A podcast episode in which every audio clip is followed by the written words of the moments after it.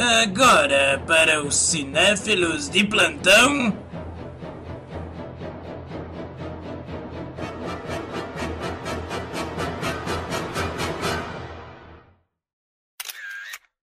Câmera cega. Hã?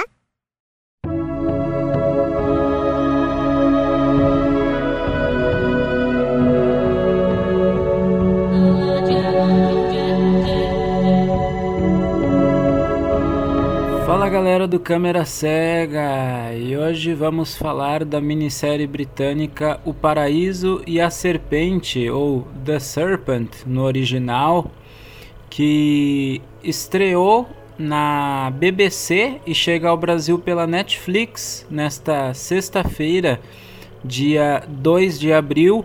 Enquanto jornalista e produtor de conteúdo, eu tive acesso antecipado aos episódios que compõem, uh, aos oito episódios que compõem esta minissérie e trago para vocês minhas impressões gerais acerca desta produção, como sempre, é claro, sem spoilers. Mas antes, como de praxe, alguns breves recadinhos.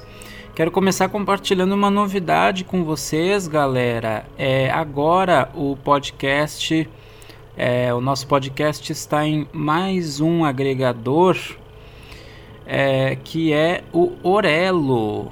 E o Orelo ele tem uma grande, é, uma grande boa nova para nós aqui do Câmera Cega, uma grande novidade que é a seguinte Sempre que você der um play em um episódio do nosso podcast uh, no aplicativo do Orelo, a nossa, o nosso podcast recebe um pequeno comissionamento, uma remuneração pela sua audiência. Então, basta a sua audiência para que você esteja contribuindo muito com o crescimento do nosso podcast para que eu consiga estar tá trazendo cada vez mais conteúdo bacana para vocês. Fiquem de olho que vem muita coisa bacana por aí. Então compartilhe o nosso podcast, compartilhe o nosso link do Orelo e também, é claro, do seu agregador preferido. Caso você prefira nos ouvir pelo Spotify, pelo YouTube, não tem problema, galera apoie-nos como você puder, todo o apoio é bem-vindo. É, compartilhe o nosso podcast pelo seu agregador preferido, pelo nosso canal no YouTube. Se não é, se, se ainda não se inscreveu em nosso canal, inscreva-se. Deixa aquele likezinho favorito nesse episódio e em todos que você ouvir e curtir sempre que possível. E lembre-se de interagir comigo também nos comentários, seja pelo próprio canal do YouTube ou pela fanpage do Câmera Cega. Um outro recadinho breve, para quem não sabe, além de jornalista e podcaster, eu também sou escritor e no final de 2020 publiquei o meu segundo livro, o romance Você e o Fim do Mundo, pela plataforma Clube de Autores. E na descrição deste episódio estarei deixando o link de acesso à página oficial do livro para que você possa estar conferindo capa, sinopse e, se tiver interesse, solicitar o seu exemplar no formato físico, ou seja, em papel, ou no formato digital. E um último recadinho, galera, para quem acompanha principalmente o, o nosso podcast aqui, sabe que um tema recorrente que inclusive gerou uma campanha do Câmera Cega é, diz respeito ao combate à violência contra a mulher. No Brasil, infelizmente, o índice de feminicídio é um dos maiores do mundo, pessoal, e dados mostram que durante a atual pandemia, esse índice sim aumentou. Então é com muita satisfação que eu vou deixar na descrição desse episódio também o link de um projeto da diva maravilhosa e colega é Estela Reis, que é estudante de direito e criou um canal de informação maravilhoso para mulheres e para todas as pessoas profissionais que precisam de munição, de apoio, é, de informação mesmo, né, de conteúdo jurídico pertinente a esse combate, né, ao combate à violência contra a mulher. É o Marias no Instagram, um projeto que visa justamente trazer informação jurídica periódica pertinente para esse combate. Então, vou estar deixando o link do Marias no Instagram na descrição deste episódio. Confira o conteúdo, é, observe as atualizações diárias e compartilhe com o maior número de pessoas, colegas, amigos, familiares que você puder, para que todos façamos a nossa parte para construir um Brasil cada vez melhor para todas as mulheres e, consequentemente, para toda a sociedade. Dados os recadinhos, vamos então agora falar da minissérie O Paraíso e a Serpente. É, como eu comentei, galera, é, na verdade a série, ela, a, a minissérie já estreou na BBC, mas amanhã ela chega ao Brasil pela Netflix, na sua na totalidade aí estrearão os oito episódios que compõem esta minissérie, inspirada em fatos reais. Uma história policial, investigativa, no estilo gato e rato, na qual nós acompanhamos a história de ninguém mais, ninguém menos do que Charles Sobrage, suspeito de ter assassinado pelo menos cerca de 20 jovens entre 1975 e 1976, que no período aí de, de alta dos hips viajavam pela Ásia e, segundo o que foi apurado, esse cidadão abordava esses jovens e ele mirava em jovens com grana, é, jovens que tinham dinheiro para estarem viajando, inclusive, né? É, e ele se apresentava como vendedor de joias. Oferecia hospedagem para essa galera em uma mansão, provavelmente, por certo, uh, adquirida meios, por meios fraudulentos também, já que inclusive as próprias joias que ele oferecia para esses jovens eram também joias roubadas, frutos de roubos que ele fazia. Se os jovens mostrassem interesse em comprar joias, beleza, é, já era um meio que ele, que ele utilizava para pegar o dinheiro desses jovens, mas na verdade, cara, independente dos jovens aceitarem é, comprar as joias ou não, ele oferecia hospedagem, né, para esses jovens e tal, fazia uma festinha para eles, dopava esses jovens, roubava, pegava tudo que eles tinham de dinheiro, documentos, matava os jovens e sumia com os corpos. E aí ele assumia as identidades dessa galera, pessoal, porque naquela época você consumar assim fraudes, inclusive, né, galera de, de posses de propriedade e de documentos de identidade, era muito mais fácil do que é hoje. Então, aquele cidadão o Charles Sobrage, ele trocava de identidade como quem trocava de roupa, galera.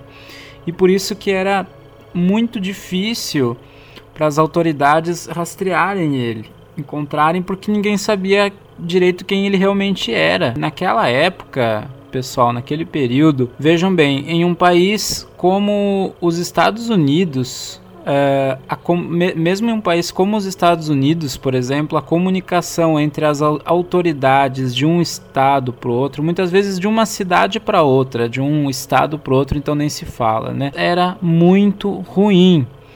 Por isso que uh, muitos uh, assassinos em série icônicos surgiram naquele período e demoraram muito mais tempo do que deveriam para ser pegos porque é, esses, é, muitos desses assassinos eles é, ficavam viajando de uma cidade para outra, é, de um estado para o outro, e as autoridades não se comunicavam e aí elas não conseguiam conectar os crimes. Fora que é, estavam tendo início aí os é, estudos mais aprofundados acerca do que realmente seria um assassino em série.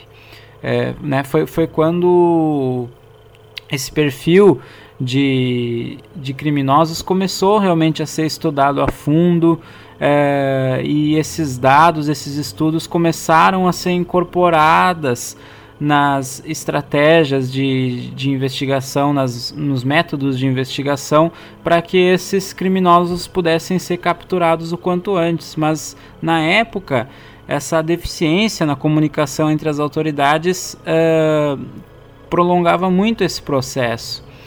E aqui no caso dessa série nós estamos falando de uma questão fronteiriça. Esse cidadão ele atacava ali no território asiático, mas passou pelos Estados Unidos também. E em 1976 o Charles Sobrage era o cara mais procurado pela Interpol e tinha mandados contra ele em três continentes. Então imaginem, cara, se um país como os Estados Unidos tinha esse tipo de problema né, de, de comunicação naquele período para lidar com esse perfil de criminoso, imagina quando a gente fala de questões fronteiriças, assim, era horrível, terrível a comunicação, fora que o, as vítimas do Sobrage, elas uh, não despertaram em princípio grande interesse do público, porque afinal eram só hips, né? Tidos como vagabundos, como vadios, né? Como pessoas que não queriam nada com a vida. E nesse sentido, a série faz uma, uma homenagem mesmo, uma humanização desses jovens, até como uma forma de, de homenagem, né? Efetivamente, às vítimas desse cidadão. Inclusive, a minissérie é dedicada a essas vítimas. E o mocinho da nossa história é o diplomata Herman, que atua como é, diplomata júnior na embaixada holandesa e é ele quem começa a reunir provas para apoiar as autoridades na captura desse cidadão. Então, basicamente, ao longo da minissérie a gente vai acompanhando aí esse jogo de gato e rato, como eu falei, entre esses dois personagens, né? O protagonista e a figura do seu perfeito oposto, que seria o antagonista, o Charles Sobrage. Como eu comentei, a produção aí, pessoal, de oito episódios que foi criada pelo Richard Werlow e pelo Toby Finlay, ela consegue trazer uma ambientação bem bacana da, daquele período na região onde o Charles Sobrage fez as suas vítimas. Boa parte da narrativa se concentra é, nesse período onde o nosso antagonista cometeu as suas maiores atrocidades. É, e claro, informações sobre a história dele são de conhecimento público, né, galera? É só você dar aí uma, uma pesquisada sobre, sobre esse cidadão, mas não vou entrar em muitos detalhes para não soltar spoilers aí referentes à, à minissérie, como prometido. A, a produção ela consegue também retratar muito bem o quão deficiente era de fato a comunicação entre as autoridades naquele período, quanto isso atrasava, dificultava a captura de, é, de criminosos como o Charles. E é uma narrativa regular em termos de história policial, é, história investigativa. Para quem curte né, esse gênero de narrativa, sim, vale a pena conferir, principalmente para conhecer aí a, a história em torno desse caso. O problema da minissérie gira principalmente em torno de uma questão que eu acho que faz todo sentido dentro do cenário que a gente tem presenciado no âmbito do mercado audiovisual, que foi uma questão que eu levantei inclusive numa crítica recente que eu fiz aqui, que foi da série Sky Road, dos mesmos criadores de Sky Rojo, perdão, galera, dos mesmos criadores de La Casa de Papel, que é o tempo excessivo de tela. É, a minissérie, como eu comentei, tem oito episódios, cada um tem quase uma hora de duração.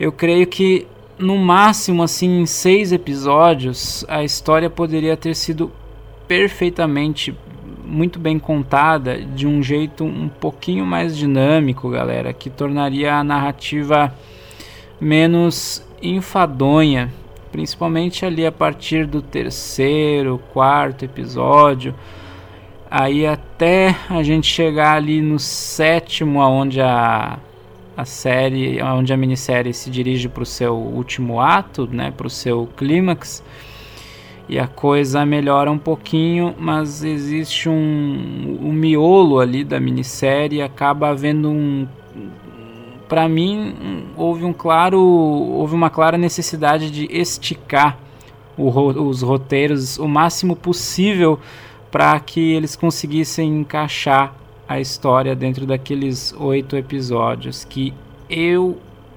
tenho a impressão foram pré-definidos e esse é o problema, esse é o ponto ao qual eu queria chegar. Em princípio, o que, que seria ideal em termos de produção narrativa? que o material em mãos dos produtores fosse analisado, os roteiros fossem realmente escritos, fossem desenvolvidos e a partir dessa produção se definisse, uh, tendo como critério a estrutura narrativa mesmo, uh, quantos episódios a minissérie deve ter.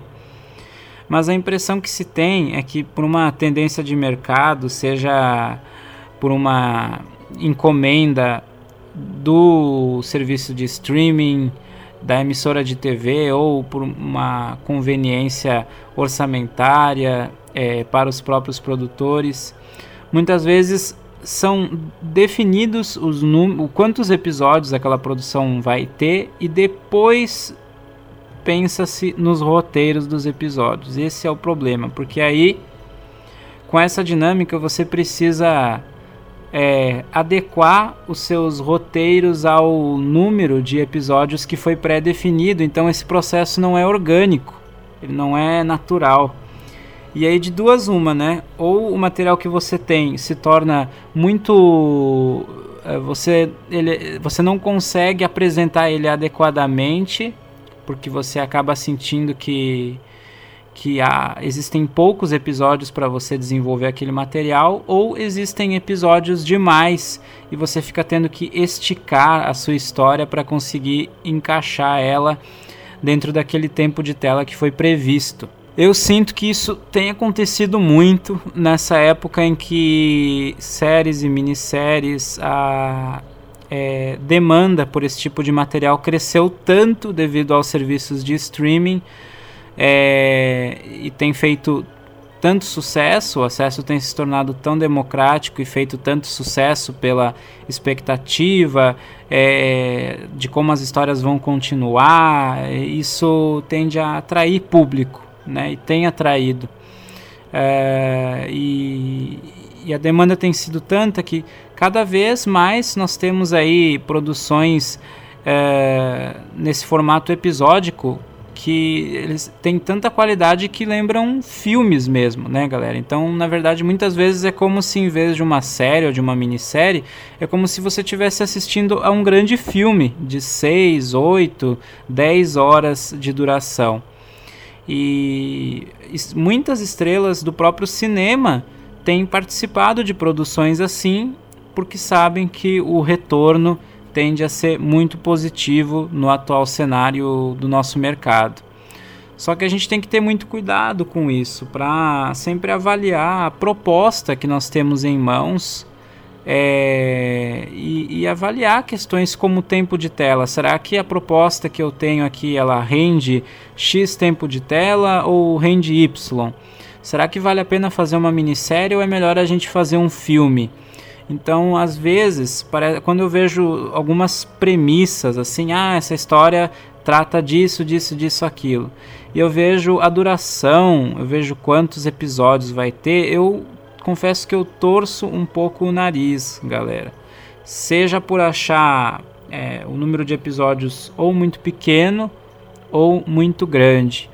E é impressionante quando você tem um, uma produção que é, pauta a que, que primeiro desenvolve os seus roteiros para depois definir o número de episódios, você percebe o quanto a narrativa flui de um jeito natural, o quanto realmente cada episódio contribui de forma muito substancial para a construção, para o desenvolvimento e a conclusão daquela narrativa, como é, tudo está muito bem inserido dentro do tempo de tela que você tem.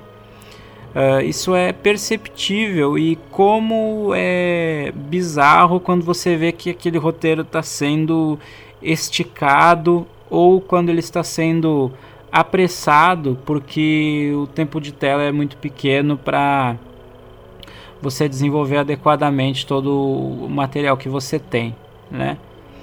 Então, esse é um cuidado que é, é muito importante. É, produtores, emissoras, é, estúdios, né?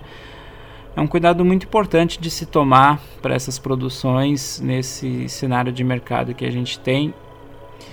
É, para que, como nesse caso, a produção acabe não ficando enfadonha em, em grande parte aí da, da, da, produção, né? A história começa muito bem, apresentando é, os personagens, mostrando como o Charles é, pratica os seus golpes, só que logo aquilo começa a se tornar muito repetitivo por conta da estrutura que a narrativa adota.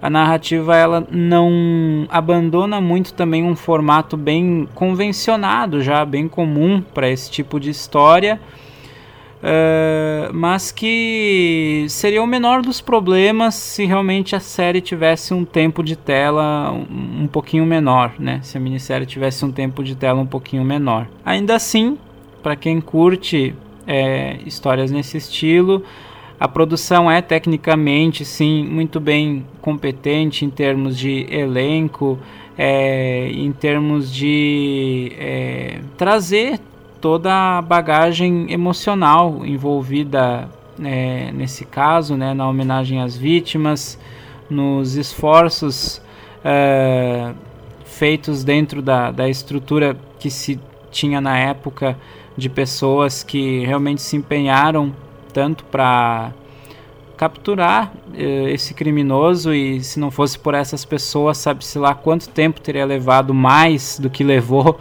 para ele ser capturado, se é que ele teria sido capturado, né, algum dia. Então eu deixo o Paraíso e a Serpente com 3 estrelas e meia de 5. E olha, galera, eu acho que é, é sorte assim, porque realmente esse é, isso mostra o quanto a produção, na verdade, ela tem qualidades, porque realmente essa questão do tempo de tela atrapalhou muito assim a, a produção. É, mas ainda assim ela consegue se manter em um âmbito regular uh, em termos de, de qualidade, né, do desenvolvimento da sua proposta. Com certeza isso se deve em grande parte por todo o apuro aí na, né, na, das informações, na construção dessa história a partir efetivamente de todo o material que se recolheu, que se apurou acerca desse caso verídico que deu tanto que falar. Então, fica aí essa dica para quem curte histórias desse tipo. Eh, a partir dessa sexta-feira, dia 2 de abril, estará no catálogo da Netflix a minissérie O Paraíso e A Serpente. Confira e descubra como terminou a perseguição a esse cidadão, o Charles Sobrage. Um abracéfilo para todos, aquele abraço cinéfilo. E Netflix, mais uma vez, muito obrigado pela oportunidade de conferir antecipadamente essa minissérie.